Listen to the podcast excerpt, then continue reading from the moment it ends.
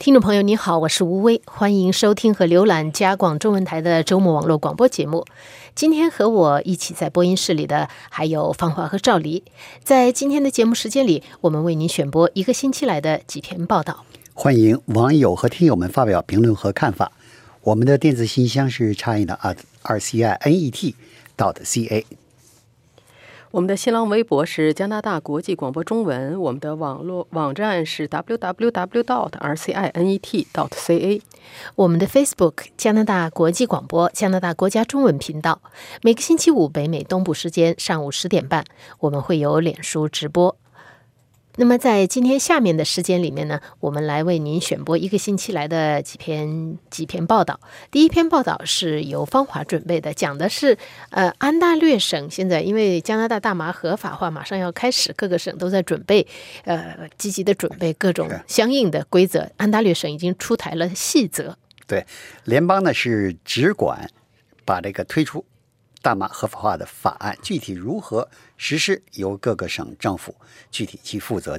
另外呢，联邦政府还要负责拨出一些款项，比如说一些警察方面培训呐，一些全国性的事情，这些呢联邦政府要进行负责。但是，一些具体的法案，比如说是家里许可不许可种植大麻，或者是在省市里边什么样的商店里边销售大麻，多少岁才可以抽大麻，这些具体的细节都是由各个省政府负责的。那么，安大略省政府呢，呃，这个礼拜受到了。加拿大媒体的关注，因为他率先推出了一些比较详细的这个规则，比如说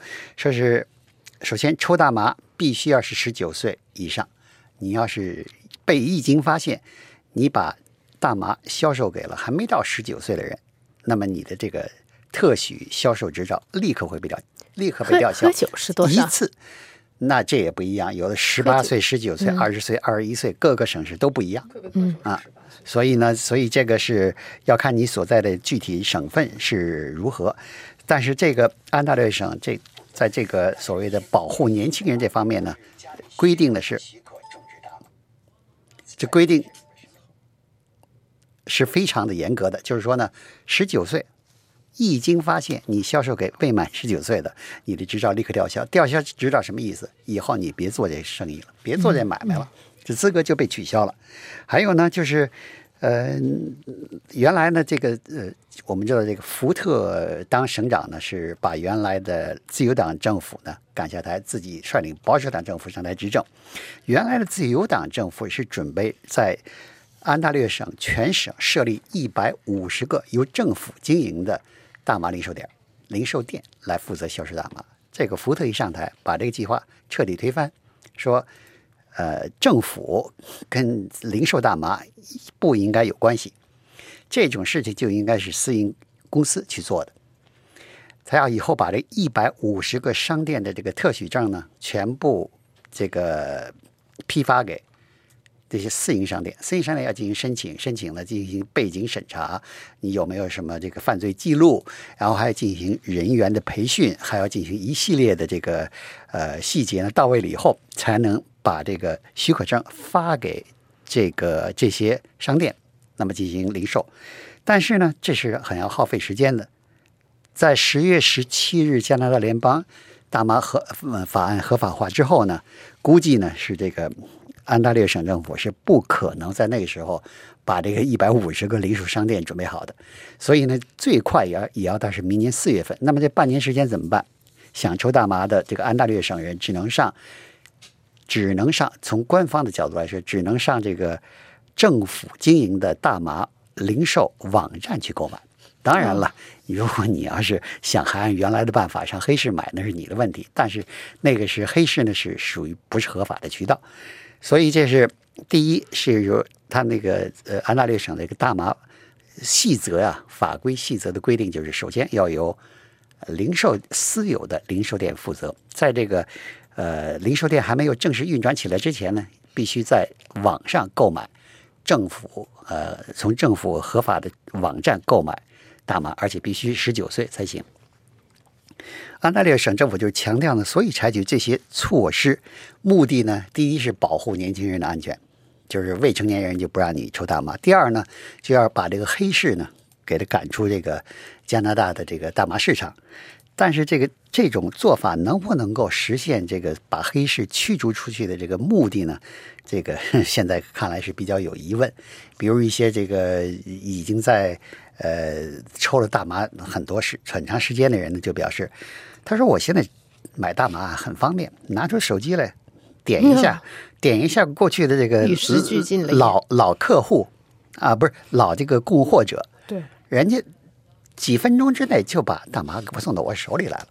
对。而且价钱还很便宜。美国美国有过调查，说是没有没什么影响。对，说我还得费那个劲儿上你网站上去买，价钱可能还挺挺高，还得填点表格，你还要查我的年龄多少，我费那劲儿干什么？手机点一下，我一一呃就是要货多少，价钱人家给我送来了，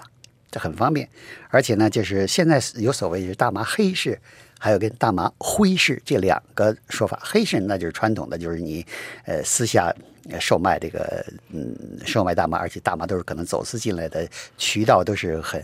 很不正规的，或者是地下犯罪集团有关的。灰市呢就不太一样，灰市是什么？就是在特鲁多政府上台以后，不是提前就说出了吗？我说我的施政纲领之一就是要在执政的呃任期内实现大麻合法化。那么好，这个话音刚落，这个从就是加拿大几个主要城市里边，这个大麻零售店啊，有雨后春笋一样的出现。这些这个商店就属于灰市经营。所谓灰市经营呢，它的名义是卖给那些因为医疗用途需要的。我有病，我得抽大麻止痛或者是缓解我的病情。但是呢，谁去检查你是不是真有病呢？你填个表格，你自己说有病，你就有病了，所以人家这个就就卖给你。所以大家把这种这个雨后春笋般出现的大麻零售店呢，叫灰市商店。哎，但是专家们就说呢，说你这个在安大略省经营的这些灰市大麻零售店呢，你要想得到安大略省政府以后，呃，给你发的合法的大麻销售证呢，你最好现在啊，赶快洗手别干了，安静下来，把把你的店关了，然后呢，通过安大略省政府的这个背景审查，摇身一变从灰市的变成合法的，说你哎是你你你就走这个康走这个，不要走你的羊这个羊肠小道，走康庄大道，哎，这样呢，你就可以从灰市里边进入合法的市场。这种就是大麻合法化，联邦的大麻合法化说的是十月十七号，然后现在你看各个省又有那么。实际上实行起来有很多细节，这这些细节，然后还有还有市政府呢，那叫这个卫生方面，对，你说的市政府没错，市政府好多市政府呢，就是通过自己的这个呃呃城市的这个 bylaw，就是城市的这个章程、呃条例。比如说，在大街上不许抽烟，在什么嗯这个这个这个地方不许抽烟，那个地方不许抽烟，等于就是说，你在我的市里边就别抽大麻。对对，现在这确实是有很多人是把这个是把这个呃抽烟和抽大麻，就是他他们是有可以有一个比照，就是在在抽烟的这个方面，他可以在这个实行的时候有从看起来。都是一样，拿个卷子这么抽，都是冒烟嘛，那肯定是，对吧？那个味道可是不一样，而且就是在交通方面又是市政府管，然后卫生啊、教育啊又属于省政府管，所以联邦就像你说的，联邦它还真的就是只能有一个总的纲程。对，这么这么复杂、这么就是这么多面的这个问题，我估计啊，这个大麻合法化一年。在这个一年当中，可能各种磨合、各种问题会层出不穷。大概大概要实行个一两年以后，它才能够各种的法规，它才能够完备起来。没错。嗯，是。好，下面呢，我们来看看赵黎做的一篇报道。就是这个星期有一位保守党议员呢，他批评，就是站出来批评特鲁多的极端文多元文化主义。加拿大是多元化政策算是一项国策，但是呢，这位保守党议员说特鲁多实行的是极端多元化政策，对，这可以说是这是第一次出现这么一个词，可以说他嗯发明了一个叫极端多元文化主义。那么这位议员呢是马克西姆·伯尼尔，他是加拿大保守党的一位议员。呃，他并不是一个普通的议员，就是上一次啊保守党领袖领袖竞选的时候，他差一点就被选上，呃，是非常热门的候选人之一。但是最后呢是被谢尔给击败了，所以没有当上这个保守党的领袖。那么整整个事情的起因呢，就是在上个周末啊，他发了一大堆一系列的推文，针对的呢就是加拿大总理特鲁多。那么他的推文中呢，第一次就是所有的媒体都没提过这个词，就是他等于是真是他发明了一个词，叫做极端多元文化主义。那么他谈到的这种极端的多元化一个呢是有可能破坏加拿大的社会凝聚力，另外呢，他说呢，把我们的社会呢变成了几个部落，而这些部落呢。之间谁跟谁也不融合，也没有共同点，相反呢，养成了一种依赖政府的这种文化。那么他还接着说呢，他谈到呢，他说这个让那些拒绝接受西方的基本价值观，包括自由、平等、宽容和开放。让这些人，他们不愿意接受西方的价值观，不愿意融入加呃加拿大的主流社会。你让他生活在我们中间，对我们的社会来说是没有什么好处的。同时，他也谈到呢，呃，就是说，如果你要是只希望这个生活在自己的族裔聚居区啊，呃，拒绝融入社会，不会使我们的这个社会呢变得强大。那么，当然了，他的这些推文一出。呃，发就有一些社交媒体评论员呢说他是种族种族主义、仇外心理等等等等。那么保守党呢也赶紧发表声明，把自己给撇出去、撇清。呃，保守党呢，他们就也说呢，就说我们保守党一直是，呃，这个承认所有的加拿大人，不管你的文化背景是什么，你对加拿大社会做出的贡献呢，呃，这是我们一向是一向是非常重视的。呃，那么伯尼尔呢，后来他也发了一则后续推文，他说呢，他是他并不是，他说我并不是在批评这个多元化，因为多元化呢一直就是加拿大价值观的一部分，就是多元化。他说他说的是。进一步的就是太多，就是极端的这个多元化。他说，如果要是极端的多元化的话呢，无限度的多元化会导致这个整个这个社会没有一个核心的身份，这个核心的身份呢就不再存在了。呃，他是这么说的。那么我们也知道，加拿大总加拿大总理特鲁多呢，长期来一直是呃一直是多元文化的呃推动者了。呃，在这个方面呢，所以可以说目前呃争议也是蛮大的。嗯，这伯尼尔呢，这个他是就是魁北克省的，来自魁北克省的，就是北部，好像是在呃，在那个叫就是魁北克城那个那个那个地区的一位议员。实际上，他真的是在加拿大联邦政坛算是一位老将了啊。当时，当时我记得在上一届保守党执政的时候，他曾经出任过外交部长这么重要的职务，然后在后来呃。前一段时间，就像你说的，他又在竞争这个呃保守党的保守党领袖，在哈珀下台以后，又在又竞争保守党领袖，而且他前一段时间的一个他的一个说法，也是就是引起了争议和很大的关注，就是他反对加拿大的这个乳制品供应供应政策，这个是认为这个是给人家捏给给。攻击加拿大的人抓到了把柄，我记得这个是方华当时做的一个报道。可以说，这个星期这个 Maxim 伯尼尔是这个星期加拿大政坛上最引人注目的一位政治家。那么他谈的这个刚才反对极端多元文化主义的的这个这件事情是全世界很多媒体都报了，连俄罗斯的媒体都报了，就是引起了国际媒体的注意。嗯，对。但是就是在目前来说，他在加拿大这个政坛上呢，好像仍然属于是比较孤立的，至少至少是政治上他自己自己党内的这些这个，比如保守党都不敢，就是这么说都不敢这个呃，即便有这个想法，恐怕我估计很多保守党议员都有这个想法，但是呃不敢公开这么说。嗯。就像刚才赵理说的，现在的最主要的是要先拉开距离，对，先拉开距离，甚至在讨论是不是要把他给，就是从这个议员团里头给这个核心的核心的小组给踢出去。对，好，这个我们再就像老话说的，我们再且听下回分解吧，因为这个事情应该是没有完。呃，下面呢一篇报道呢，我们换一个话题，是芳华为我们介绍一下，就是最近这段 B.C 省的这个森林火灾啊，非常严重，已经。已经到了影响到温哥华市的这个空气质量的，而且这个呃，B.C 省呢已经宣布全省进入紧急状态，就由于火灾呢进入紧急状态。因为火灾呢造成的影响啊，现在不但是有六百多处这个火这个火灾呢在失去控制，或者是虽然受到控制，但仍然在继续燃烧，而且呢这个火灾造成的这个烟雾弥漫、到处污染呢。已经是危及了人民人们的这个生活健康，而且已经不局限于不列颠哥伦比亚省，因为那个风会把那个大气环流和风呢，会把这个烟雾啊吹到其他省份去。比如说是现在阿尔伯塔省与不列颠哥伦比亚省隔着一个落基山脉的阿尔伯塔省说不行了，我们这边风已经把这个烟雾吹到我们这儿来了，我们这边空气质量也很差，而且过了落基山以后就是平原省份。那你就是没有没有没有没有什么没有什么阻挡了，就这样，那风就是吹到哪儿，你的烟尘就到哪儿。而且这个烟尘呢，这中国听众应该都很熟悉，因为烟尘带来的污染呢，就是所谓的 PM 二点五。就是这个所谓北京呢雾霾啊，造成北京跟中国很多省市的雾霾的，就是这种这个细微的这个粉尘。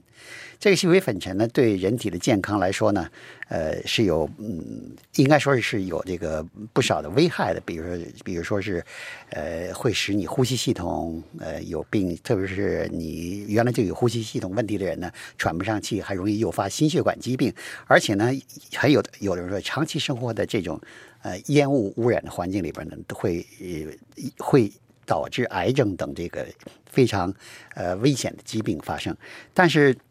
呃，现在的问题就是呢，嗯，不列颠哥伦比亚省呢，又是在这个呃湿热空气这个笼罩之下，没有什么风啊，你没有风呢，这些这些这个雾霾呢，这些烟雾呢，就不容易被被吹散，所以你还得是干受着这个，所以这个健康人员呢，就建议呢，呃，第一是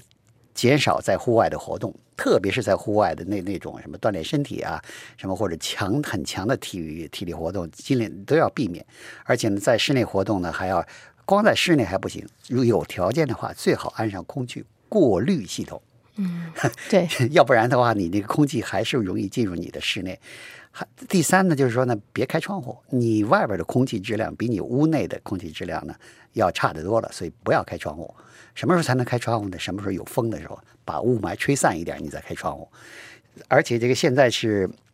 呃，加拿大的这个虽然全国各地呢，甚至世界许多国家呢，都派了呃灭火人员到不列颠哥伦比亚省帮助灭火，但是呢，比起这个这么多呃六百处火灾，而且有的火灾呢一有的好像有一个火灾的面积就跟整个的这个多伦多市的面积还要大，所以像。这么多的火灾，你这个消有本省的消防队员已经不够了。现在有来自全国各地跟一些世界其他国家的三千快三千五百名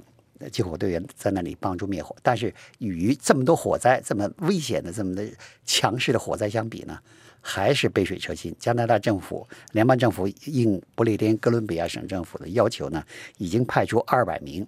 呃军人前去救灾。而且携带了这个，而且带了一些这个直升机，还有运输机去那儿帮助这个帮助运送物资、运送呃抢险救火人员前往那个新的火灾地区。但是就是这些呢，也只能是应付，你还是不能够这个根治这个火灾的问题。专家们说了，这种天要天老天带来的火灾啊，真要是根治，还得靠老天帮忙。第一，下雨下点雨；第二，空气降点温。哎，第三呢，风力这个，在不列颠呃，在这大城市要去除烟雾啊，需要风。真在火灾那现场的地方不能有风，一有风的话，那火势蔓延的就更厉害了。所以呢，现在处于矛盾的这个地方，就是呃，一般的居民远离呃火场的居民呢，希望有风把吹散，但是真的火场呢又不能有风，比如说是。呃，加拿大这个不列颠哥伦哥伦比亚省北部地区有一个叫 Fraser Lake，那个地方呢就非常靠近火场。当地的镇长叫叫 Lindstorm，他说呢，下午三点那简直就已经是看不见这个呃呃，不说伸手不见五指吧，就是能见度已经很低了，路灯都亮。说大白天出现这种情况呢，他的几十年在当地当地生活呢就没见过这种事情，而且当地居民已经接到了。警告就是，呃，不是正式撤离，但是做好准备，随时撤离。一旦撤离命令下来以后，要几分钟之内就要立刻撤离。他说呢，对于他们当地镇内的居民来说呢，烟雾不是问题，你多呼吸点烟雾，他们能够忍受。最怕的就是火来了，火来了，这就整个家园全都毁了。对。这个真的是，这个还跟空气污染这样的烟尘污染，还跟水里的污染不一样，真的是人力没有什么太大的作用哈。真的就像你说，这个得真的是得要靠 靠老天帮忙了。对，哎，真的好。下面我们再换一个题目，最后一个报道是赵黎做的，这个有意思，就是在多伦多这个高房价的这样的一个城市呢，呃，有多伦多有多伦多市民呢选择。在船上安家是这样的，就是我们都知道，多伦多现在一个是房价不但房价高的吓人，而且这个房租也高的吓人。那是呃，所以呢，现在已经出现了一种现象，就是开始有越来越多的家庭选择到以船为生，在船住到船上去了。然后呢，呃，加拿大广播公司呢报道了两个家庭的例子。那么一个家庭呢，就其实就是一个人了，叫多纳克雷顿，他呢是一位退休的小学教师。那么他说，他退休的时候啊，面临着一个很艰难的选择。他当时实际上呢，他当时在北约科是有一自己的一个房子的，是一个联排住宅，但是呢还。就房贷没有还完，他住的也很喜欢，也很喜欢自己的房子。可是他说，你大家都知道，一退休后，你的这个收入就大幅减少，一般都要减少百分之至少百分之三十啊这样的程度。那么这个时候他就在想，他说如果我要想，而且生活成本在多伦多生活成本也在不断的上升，他就我在想，他说如果我要保住我的房子呢，意味着我还不能完全退休，我还得再去找个活干。他说房贷没有还完，没还完，对。然后而且成本生活成本也在不断上升嘛，所以他就说，如果要是我想留着这个房子的话，意味着我就是还得自己再去找一个其他的工作来补充自己的养老金收入，才还得起这些账单。那么在这种情况下呢，他琢磨琢磨，突然突然看到了一个广告在卖游艇，哎，他觉得这个主意不错。结果虽然他从来就没有开过船，决定他最后决定买下了一艘游艇，住到游艇上。那么现在呢，他说在大伦多在多伦多一共有大约一百五十个家庭是永久的，就是居住在这个船上。那么他呢？他说呢，住到船上以后呢，开支大幅下降。夏天的时候呢，开支每个月大约需要八百五十加元；